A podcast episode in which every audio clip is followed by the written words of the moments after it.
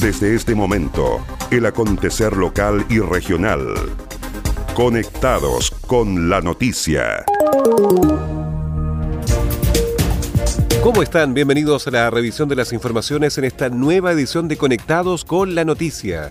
Saludamos a las radios que hacen posible que este informativo llegue a todo el archipiélago. Radio Coloane de Kemchi, 92.3, Caramelo de Ancud, 96.1, Radio Pudeto de Ancud, 98.1 FM, Voz del Sur, 105.9 en Quellón y 106.1 en La Noticia Radio, para Castro y alrededores.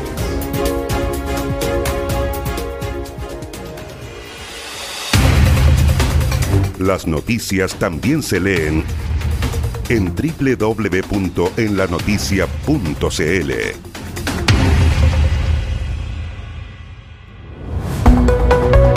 Vamos al desarrollo de las noticias. Cereme de Salud informó dos nuevos fallecidos por COVID-19 en la región. Se trata de dos mujeres de 67 y 69 años, ambas con residencias en la comuna de Osorno. La segunda víctima, si bien fue atendida desde un principio en el hospital de Puerto Montt, vivía en un sector urbano de la ciudad de Osorno. Un total de ocho fallecidos por COVID-19 registra la región de los lagos, siete de ellas con residencias en la comuna de Osorno y uno en San Pablo.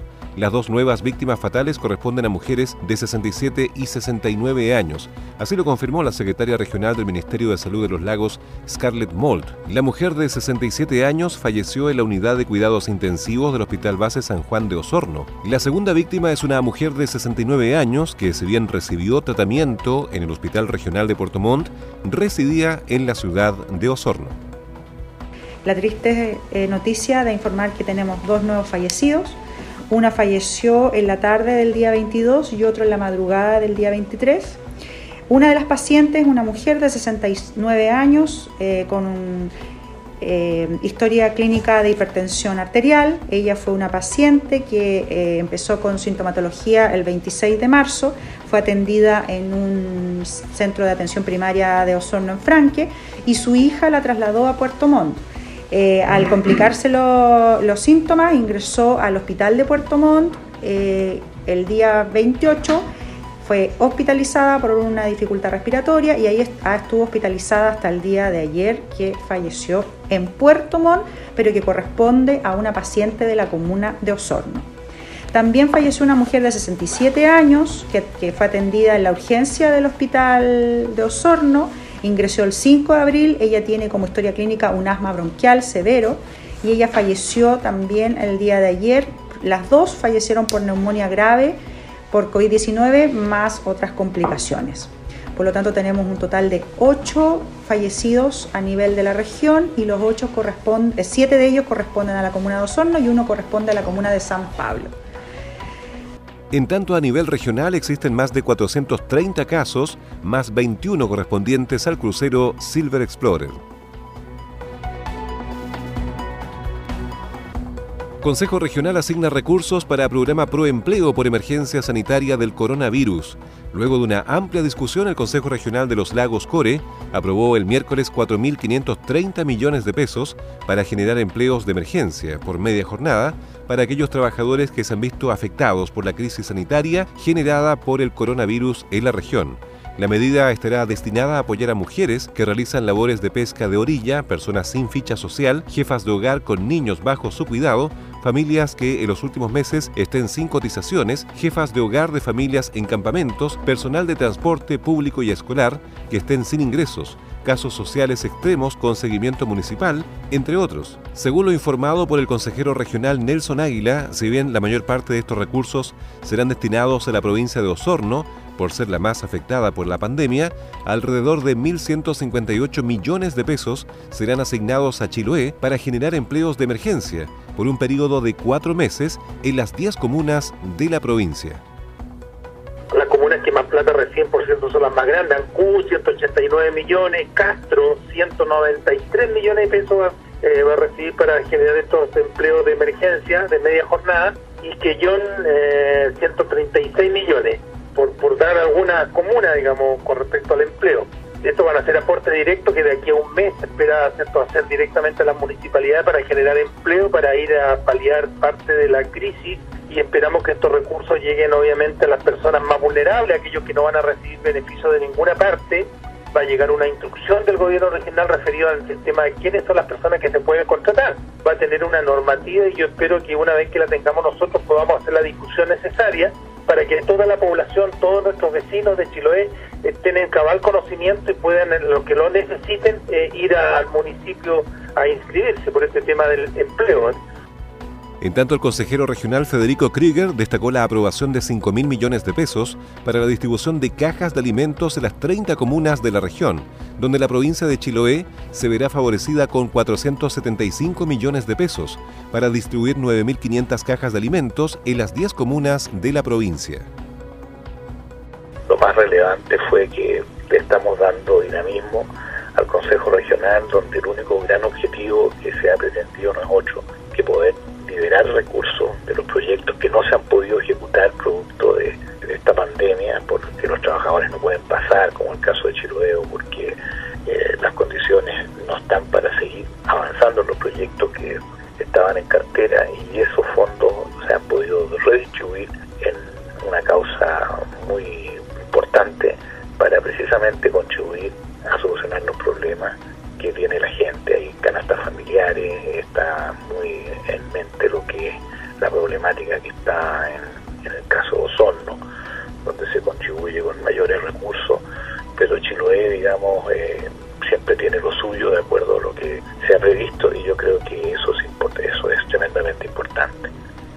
Cabe consignar que en el caso de las cajas de alimentos, los beneficiarios serán los trabajadores informales, independientes, quienes han perdido sus trabajos producto de la emergencia, mujeres jefas de hogar, adultos mayores y otras personas, de acuerdo a un catastro que deberán elaborar los municipios de cada comuna. Por último, y para el caso de los empleos de emergencia en la provincia de Chiloé, el desglose de recursos considera para la comuna de Castro 193 millones de pesos, la comuna de Ancud 188, la comuna de Quellón 136 millones, la comuna de Quinchao 109 millones, comuna de Chonchi 102, la comuna de Kemchi 98 millones, la comuna de Dalcahue 93 millones de pesos, la comuna de Keilen 89 millones, comuna de Puqueldón 73 y la comuna de Curaco de Vélez 72 millones de pesos. Agenda Acuícola es el portal de noticias que entrega la actualidad de la industria del salmón y los mitílidos. También las informaciones relacionadas con el medio ambiente y la economía de Chiloé y la región. Ingresa www.agendaacuícola.cl. Además, síguenos en Twitter, arroba Agenda Acuícola. Seguimos revisando el resumen informativo de la jornada.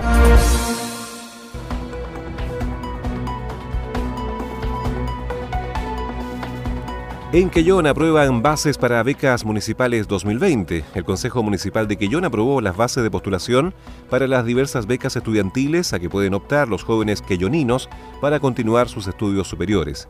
El alcalde Cristian Ojeda señaló que por unanimidad el Consejo Municipal aprobó las bases para el otorgamiento de este beneficio, adelantando que este año aumentará el número de estudiantes que serán becados, indicando que la idea es apoyar a la mayor cantidad de jóvenes posibles. La autoridad expresó que se decidió continuar con la entrega de este beneficio, teniendo en consideración que muchos jóvenes se matricularon en sus respectivos institutos de educación superior y universidades y que a pesar de la contingencia les seguirán cobrando los respectivos aranceles, por lo que se hacía necesario el consentimiento de esta beca.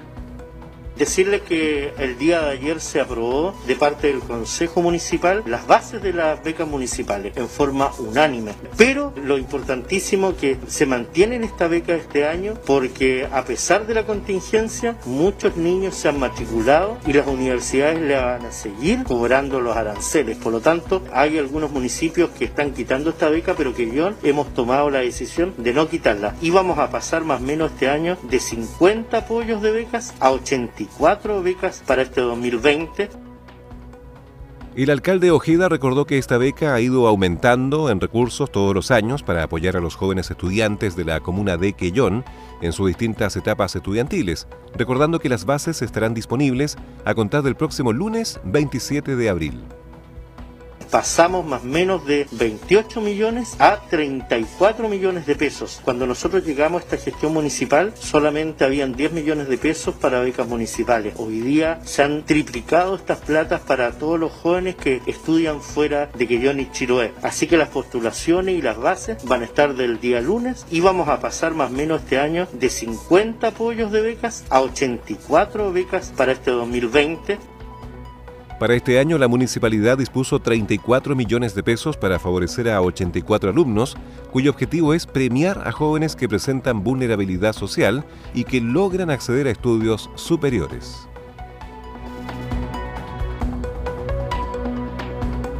En prisión preventiva quedó el imputado por el incendio de la iglesia San Francisco de Ancud. Esto luego que la Corte de Apelaciones de Puerto Montt acogiera la presentación de la Fiscalía en orden a que la libertad del imputado, que había quedado con arresto domiciliario, representa un peligro para la seguridad de la sociedad. La semana pasada se presentó en audiencia ante el juzgado de garantía el informe emitido por el Servicio Médico Legal respecto de la salud mental del investigado determinando que éste no presenta ninguna patología y de este modo la causa que había sido temporalmente suspendida volvió a su tramitación normal.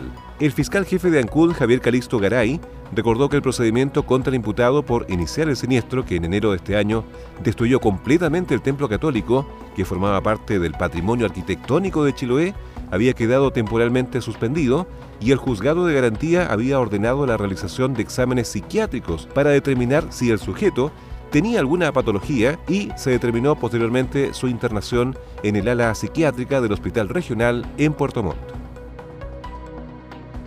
En primer lugar, es recordar que la persona del imputado se encontraba en internación provisional en el ala psiquiátrica del Hospital de Puerto Montt, producto que el jugador de Cuba en una primera resolución había dispuesto primero suspender el procedimiento. Eh, debido a que el imputado debería someterse a eh, exámenes mentales para determinar si tenía alguna patología en esta área. Em, y en segundo lugar había determinado que quedara justamente en, en internación provisional. Eh, se hicieron los exámenes por el servicio médico legal, el cual eh, determinó que el imputado no tenía ninguna patología eh, y ante las consultas también que se hacen de estilo en, en este caso, se respondía que el imputado podía diferenciar lo bueno y lo malo, que tenía autocontrol, sin perjuicio de una personalidad y así se, dijo en dicho informe, eh, sociópata que tendría, que tiene que ver con una, con una circunstancia de eh, personalidad antisocial, que no afecta obviamente eh, la situación de, de razonamiento del imputado y no es una patología. Por esa razón, el tribunal determinó el viernes pasado la continuación del procedimiento. En este caso, nosotros, la Fiscalía, conjuntamente con los querellantes, solicitamos la prisión preventiva al imputado porque digamos que le correspondía en base especialmente al hecho, a su gravedad, su connotación, entendiendo que el imputado es un peligro para la seguridad de la sociedad. Y el tribunal, si bien es cierto, en su momento eh, consideró eh, todo esto que se está planteando por el Ministerio Público luego de un extenso debate de varias horas, consideró que eh, producto de la situación de la pandemia del COVID-19 y ciertas características del imputado lo hacían vulnerable producto de esto determinó no dar la prisión preventiva, eh, pero sí eh, dejarlo con arresto necesario total. Nosotros no estuvimos conformes con esta resolución y la Corte de Apelaciones revocó la resolución del juego de garantía de ANCU y expuso que el imputado debería permanecer en prisión preventiva. En representación del Ministerio Público concurrió al alegato la abogada asesora de la Fiscalía Regional Francisca Pérez Cotapos. La Corte de Apelaciones, acogiendo los argumentos del organismo persecutor, revocó la resolución del juzgado de garantía de Ancud y dispuso que el imputado, siendo un peligro para la seguridad de la sociedad, debería permanecer en prisión preventiva.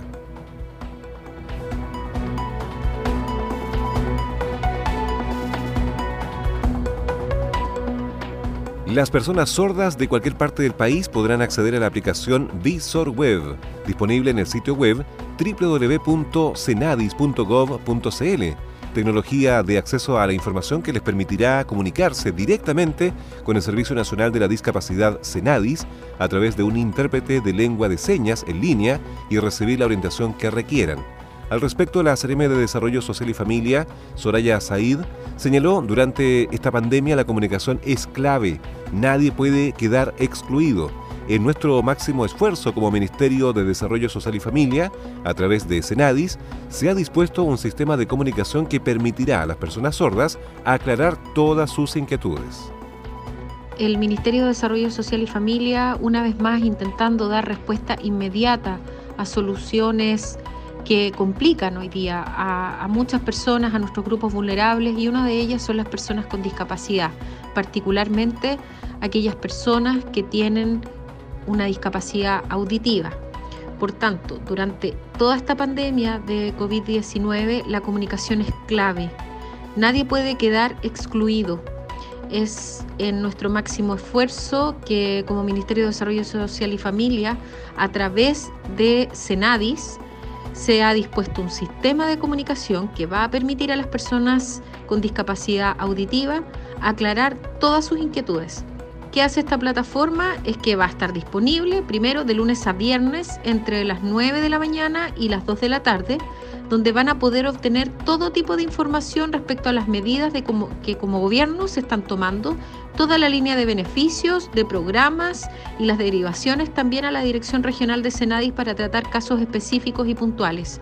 Estamos fuertemente trabajando para poder llegar a todos nuestros grupos vulnerables de la manera más óptima posible y creemos que hoy día un llamado telefónico muchas veces aplaca y disminuye los riesgos y también contiene las necesidades emocionales de nuestras personas con discapacidad.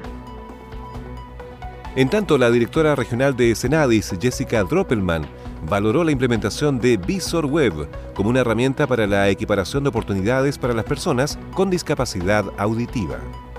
El Servicio Nacional de la Discapacidad valora la implementación del Visor Web como una herramienta que va en directo apoyo a las personas con discapacidad auditiva que apunta a la igualdad de oportunidades y el acceso universal.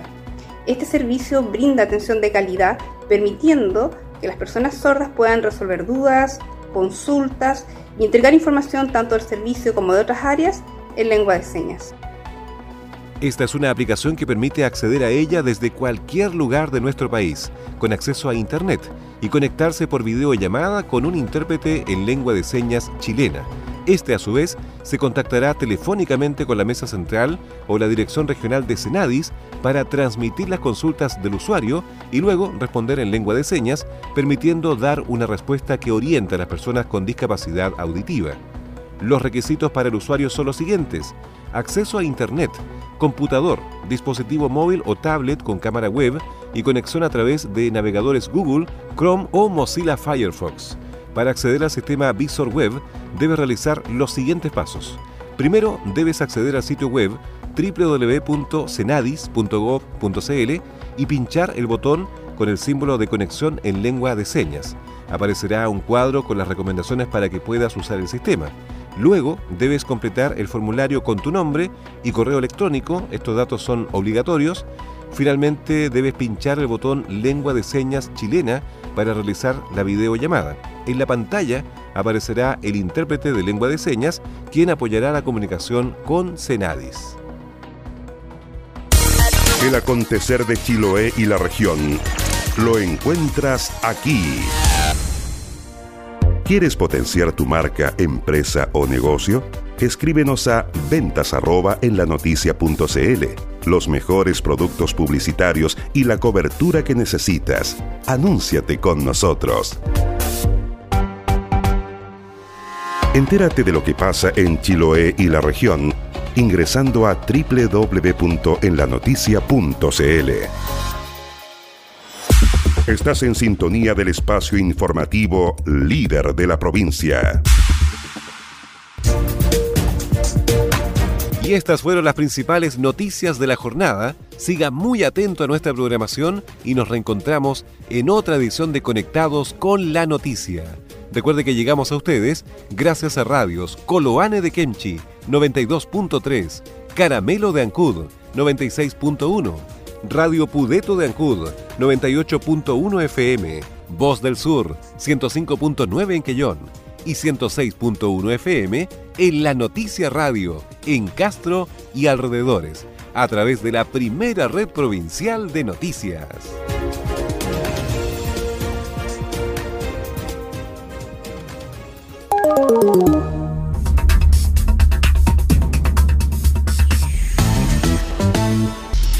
Más conectados y en todo momento. Más 56 9 62 63 92 03. Tu opinión nos importa.